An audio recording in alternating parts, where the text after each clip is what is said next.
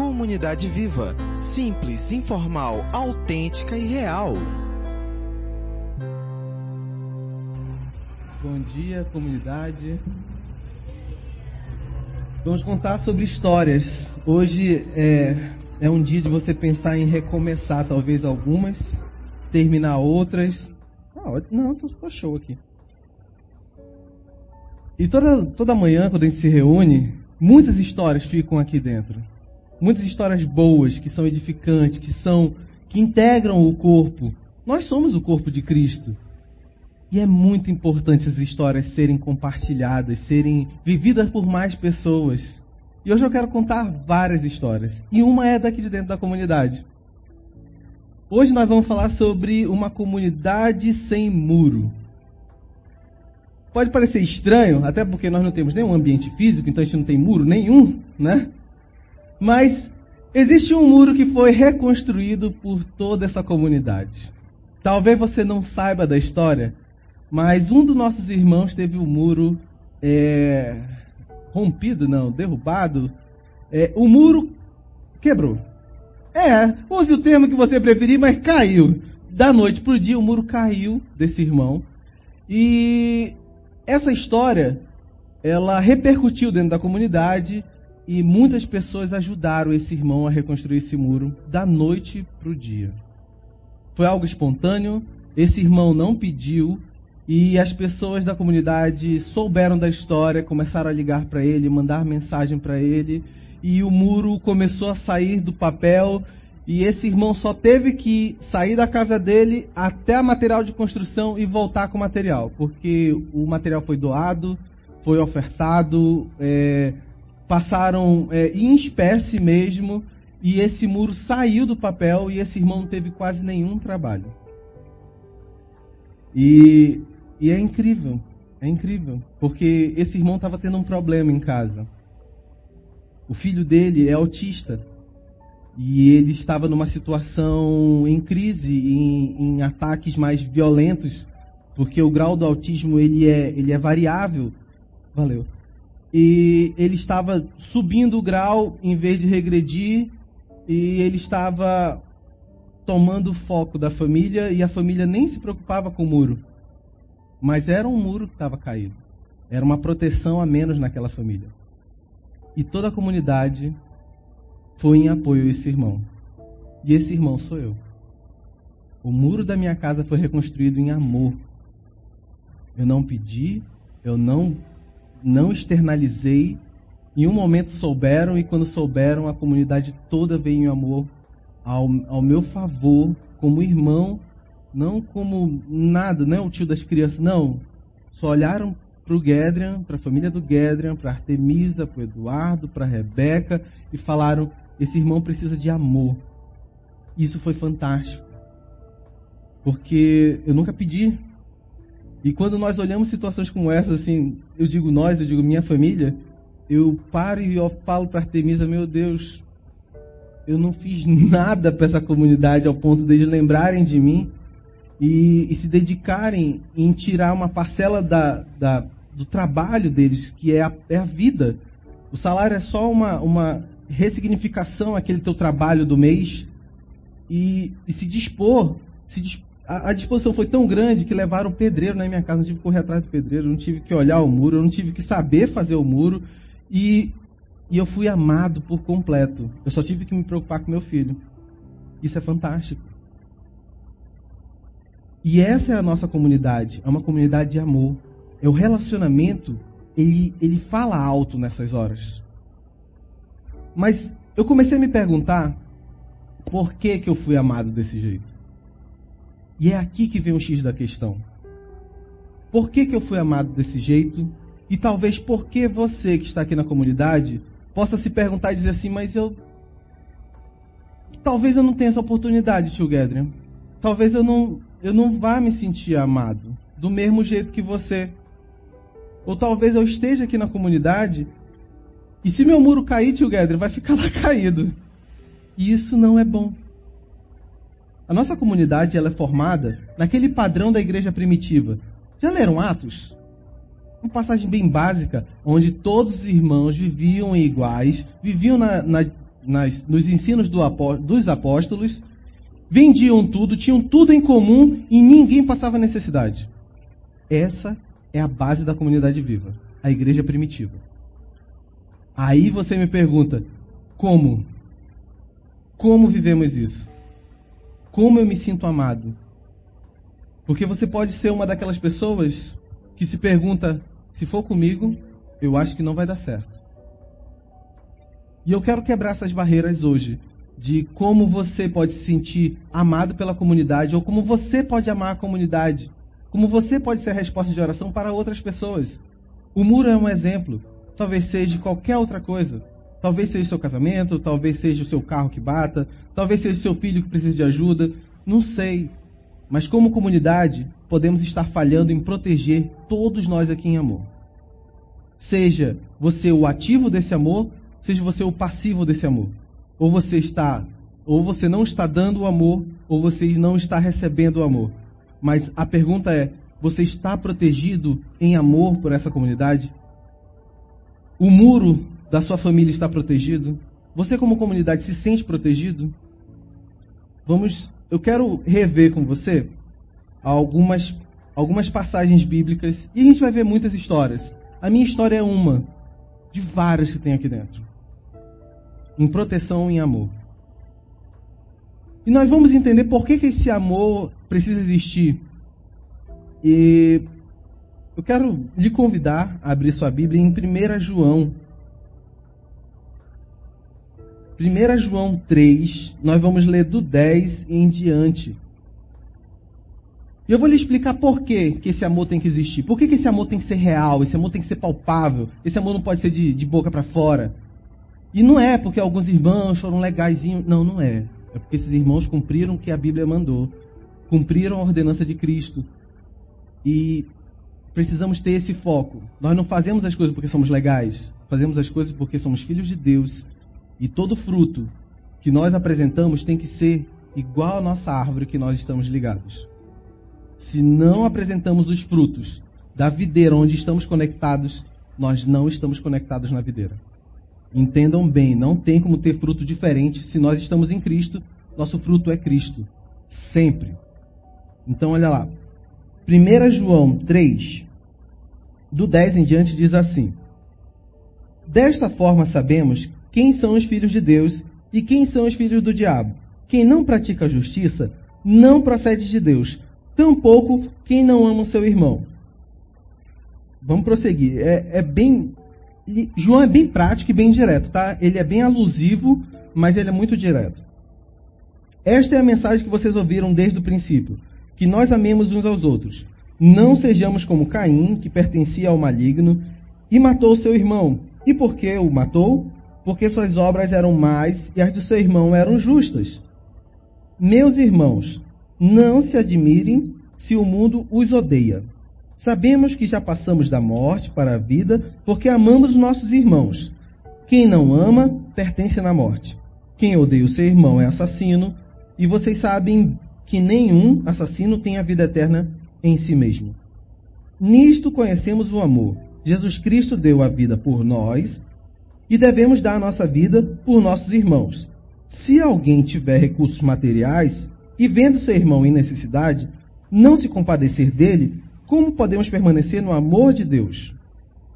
Filhinhos, não amemos de palavra nem de boca, mas em ação e em verdade. Eu não preciso nem explicar o que nós lemos. É prático, é alusivo. Amor, ele precisa ser palpável. E é impossível nós falarmos de amor quando falamos em, em um local religioso até.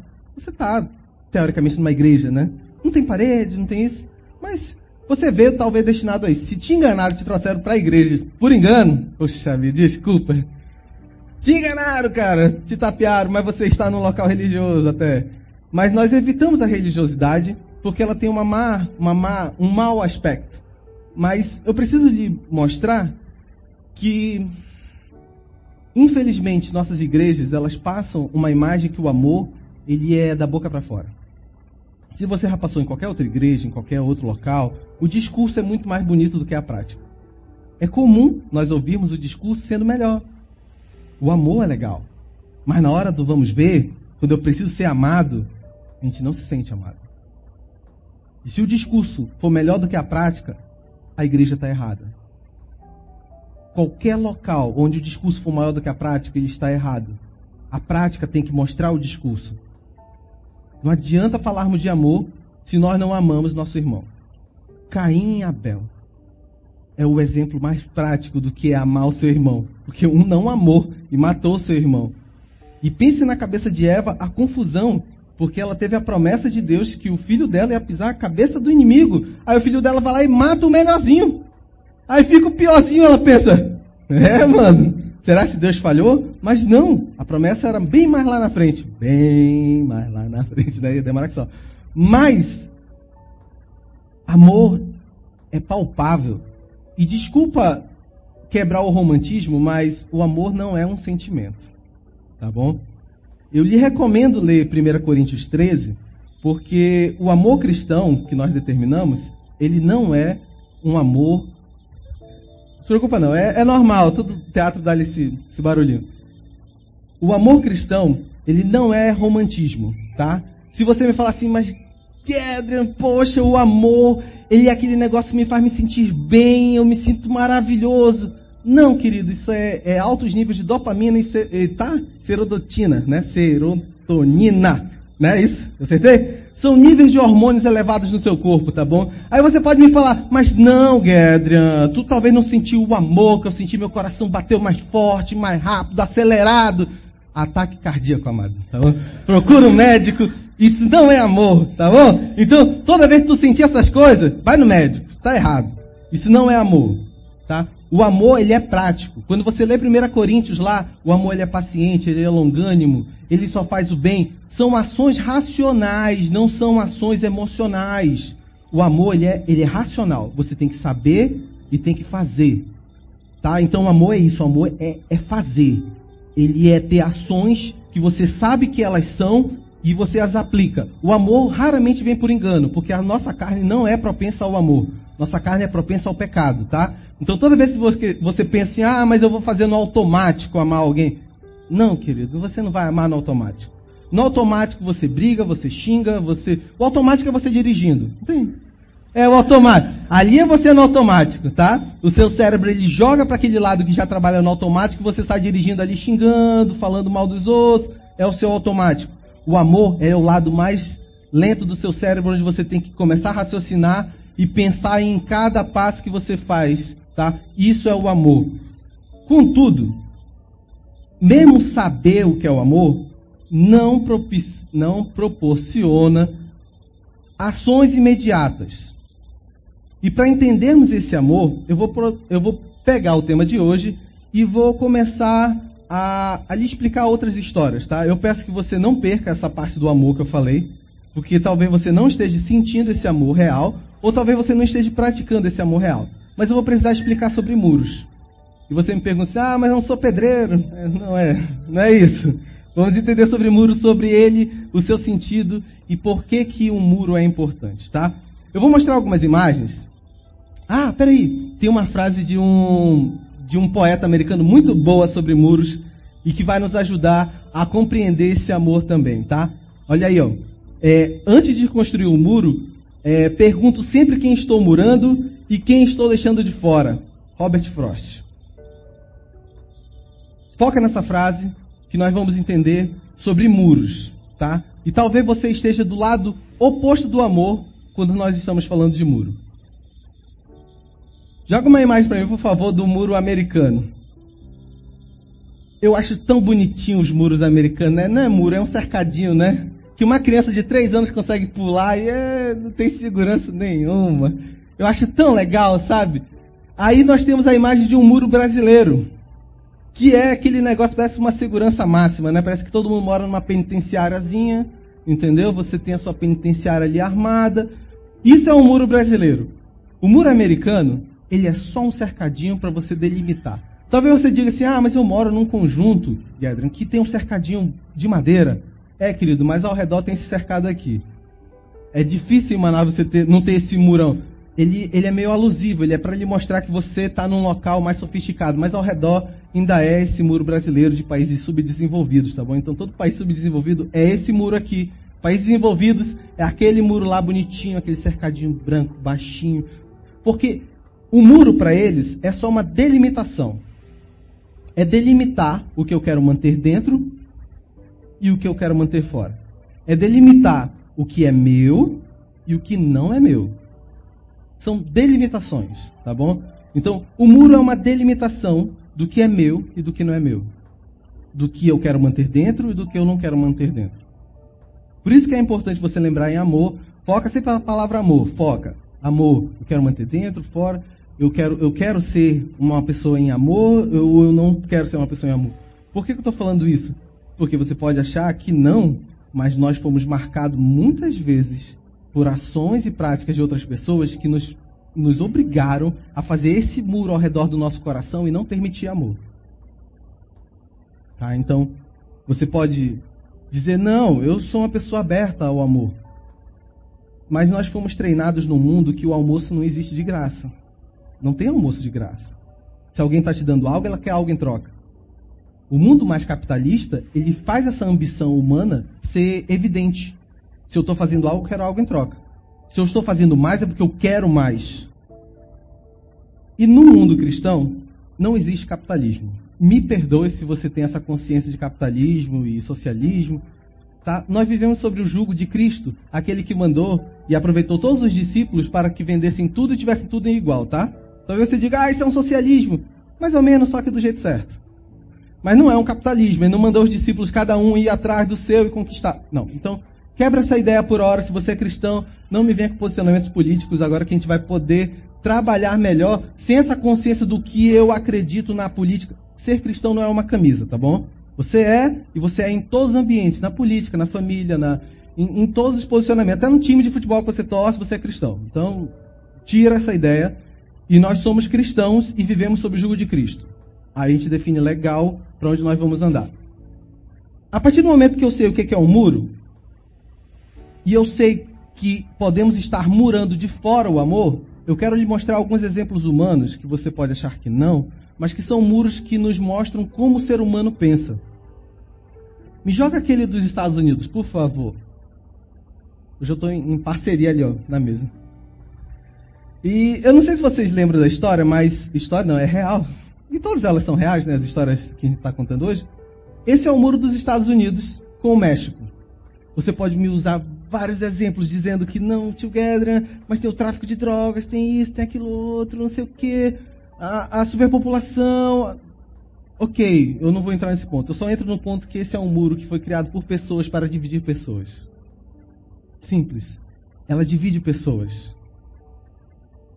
Ela quer manter pessoas fora por uma nacionalidade, por um jeito, por um costume, por uma, uma posição econômica, por um, uma cultura ele divide pessoas. Eu quero manter fora essas pessoas daqui.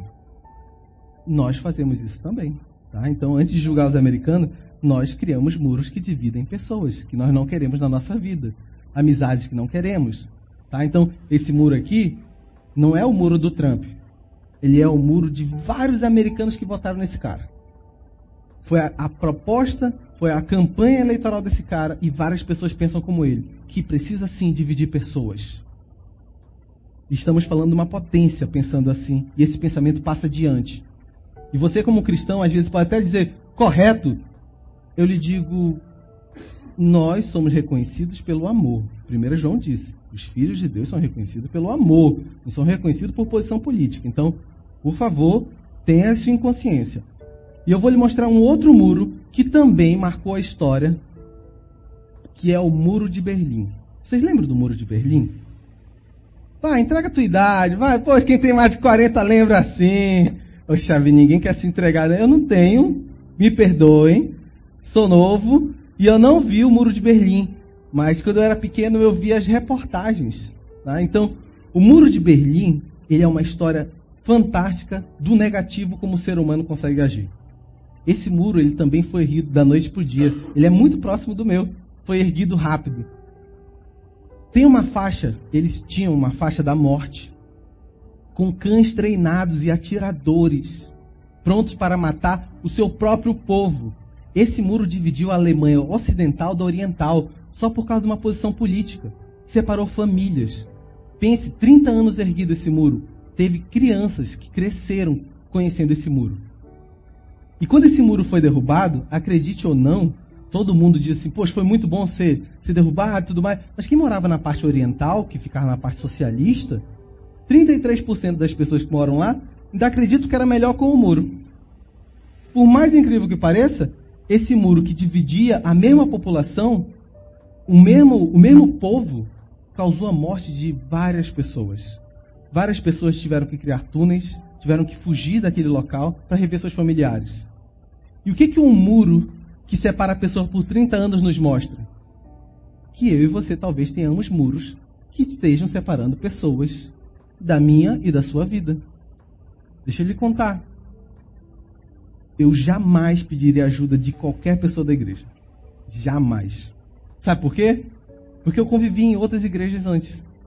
E qual é a ação em outras igrejas quando você vive?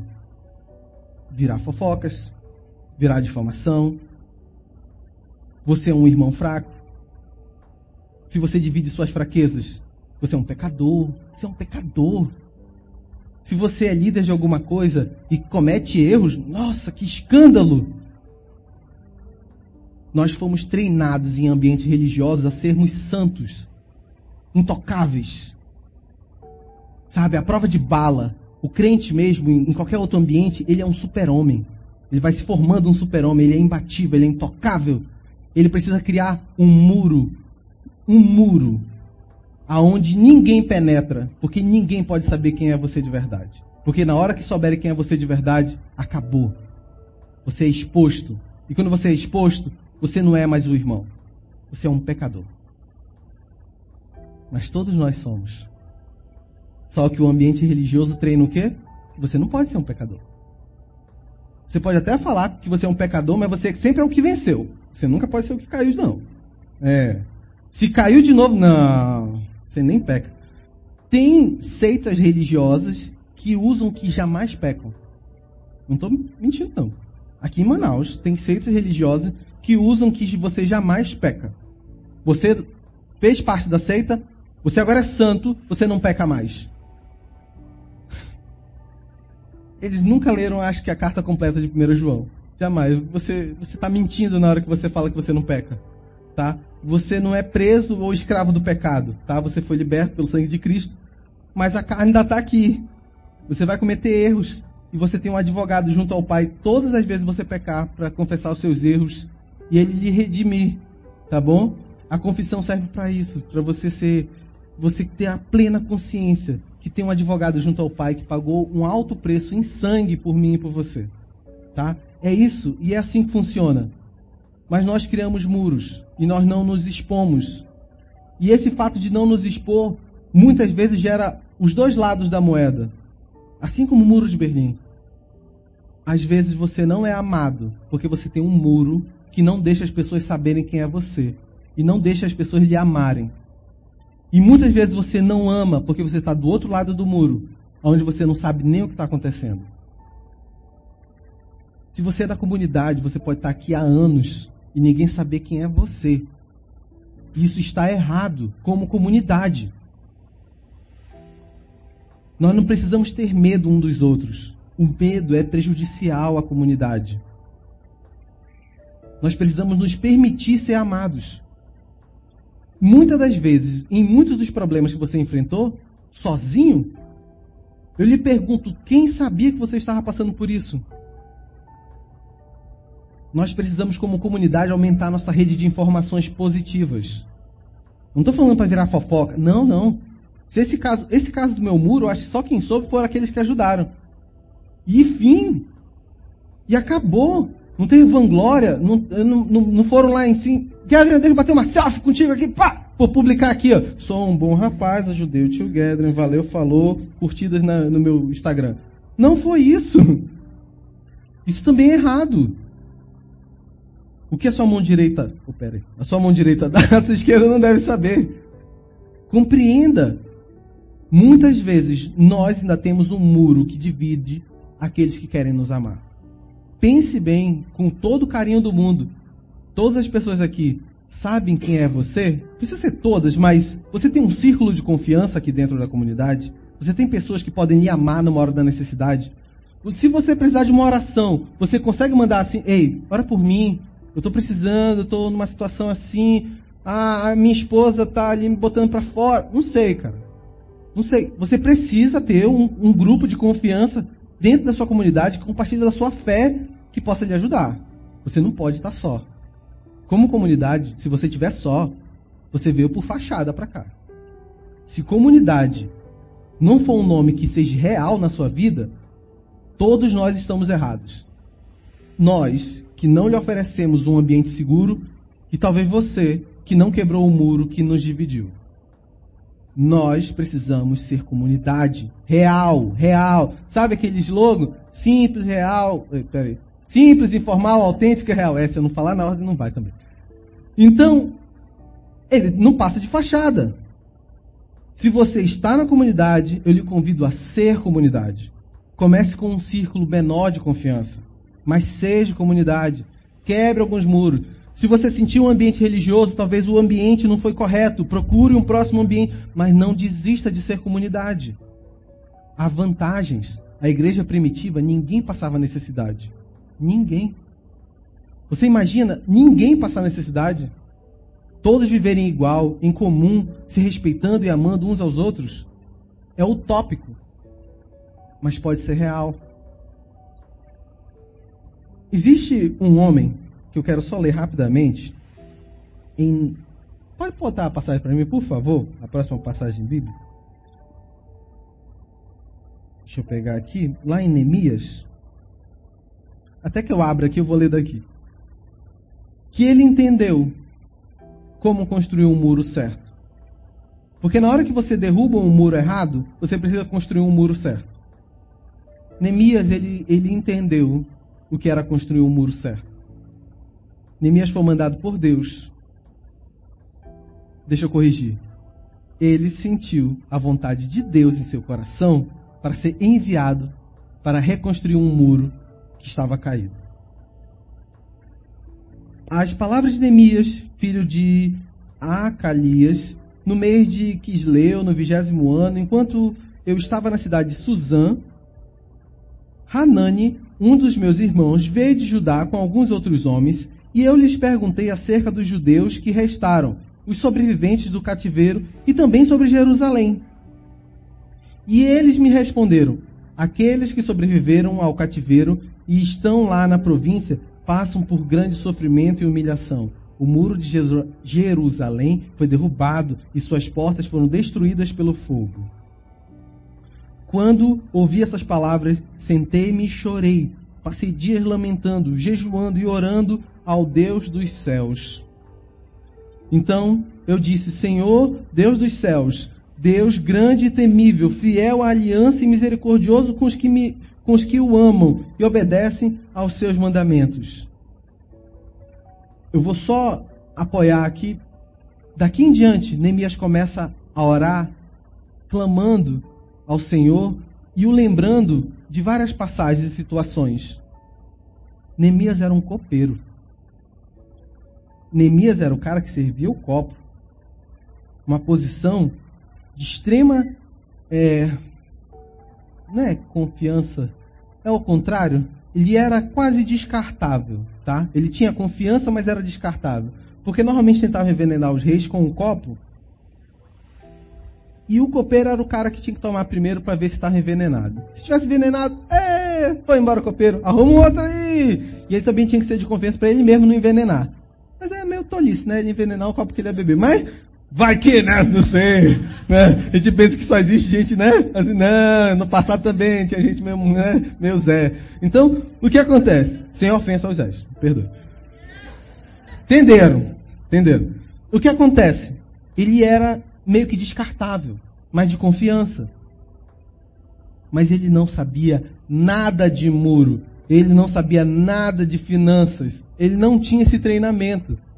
Se você já fez algum muro, você sabe que tem que saber qual ferro usa, qual tijolo vai, fazer o orçamento com a quantidade de areia, de cimento, tarará. Tudo bem que as construções antigas eram uma outra, outra engenharia, tá bom? É por isso que aqueles, aquelas construções gregas, elas duram muito mais do que o nosso. Era um outro concreto, tá bom? Ele usava água salgada com massa vulcânica, era uma outra situação. Então, e eles duravam mais e com o tempo eles ficavam mais, mais sólidos, diferente do nosso muro que tem que estar sempre ali dando um retoque naquela alvenaria. Mas isso é uma outra história. Neemias pediu o favor de Deus, porque ele sabia que seus irmãos estavam por sofrimento. Ele jejuou, chorou e sofreu com eles. Comunidade, o muro certo é esse. Se teu irmão sofre, eu sofro junto. Se teu irmão passa por dificuldade, a gente passa junto. Eu posso não ter nada, mas o pouco que a gente vai ter, a gente vai dividir juntos. Isso é amor. Isso é amor. Eu chorar pelos que choram. Eu jejuar. Sabe que a prática do jejum é nessas horas? É quando eu estou triste, eu estou ali clamando ao Senhor, eu quero, eu quero enfraquecer a minha carne, porque eu quero que meu espírito esteja forte para eu clamar. Não que Deus vai, eu vou barganhar com Deus com jejum, não, pelo contrário. Você não barganha com Deus de jeito nenhum.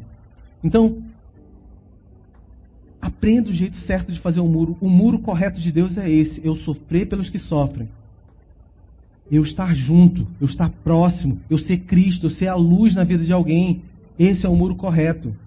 Esse é o muro que a nossa comunidade tem que ter. Um muro de amor que protege, que abençoa, seja luz. Mesmo quando eu não tenho nada, eu estou lá. Às vezes você pode achar que não, mas você marcar para ir na casa de alguém. Vamos pensar que essa pessoa ela saiu de um tempo no médico, né, UTI, essas coisas todas que passam várias semanas. Você não tem nada para oferecer, mas sabia que a sua visita, o fato de você ir lá conversar com a pessoa, ouvi-la, vai fazê-la se sentir amada. O amor é intencional e racional. Não é emocional, não é automático. Ele é pensado, planejado e executado. O amor é uma ação é um conjunto de ações. Tá? Não espere emoção.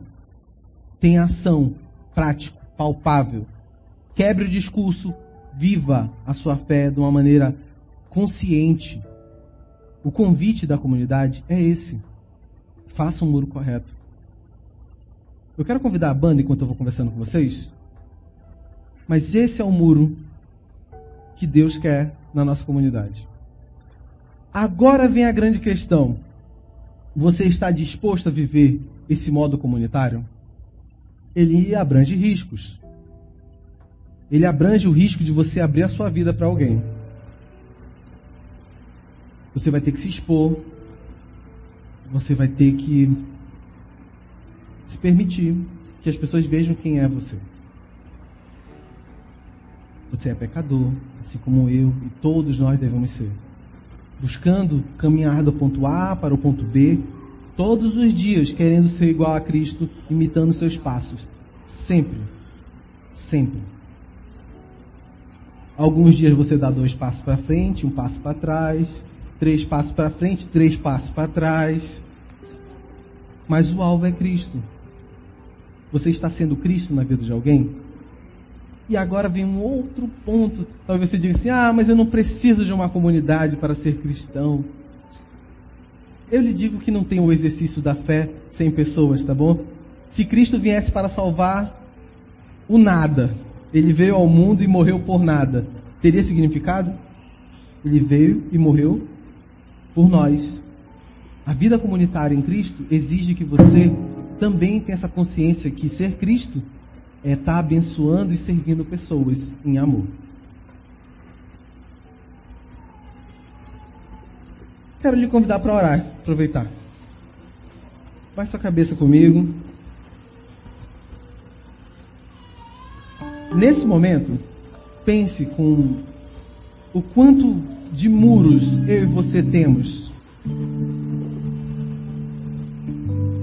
que dividem que impedem pessoas de nos amar ou que muitas vezes nos seguram do outro lado porque nós não queremos amar alguém. Amar é se expor, amar é agir, é muitas vezes deixar de fazer o que eu quero em prol de outra pessoa. Viver em comunidade é viver sem esse muro. O muro é errado. mas ergueu o muro que eu protejo, eu abençoo, eu mantenho próximo aqueles que eu preciso amar. Deus, muito obrigado pelo teu amor. O Senhor nos ensinou, nos amou primeiro. O teu filho veio a esse mundo, morreu numa cruz, nos mostrou que o amor ele é sacrificial, mas o Senhor cumpriu todo o sacrifício e nos permite seguir os teus passos em amor aos nossos irmãos. Derrube todos os muros que estiverem dividindo, separando, mantendo de fora pessoas e a nossa família. Somos uma grande família. Vivemos de acordo com a tua palavra e queremos ser como a tua igreja deve ser. Um local onde todos vivem entre iguais, se abençoando, se amando, tendo misericórdia um dos outros, pecadores em busca do Cristo, do teu Filho, aquele que veio para nos mostrar o certo. Obrigado pela tua infinita misericórdia. Abençoe a tua comunidade, abençoe o coração de todos nós. Em nome de Jesus Cristo. Amém.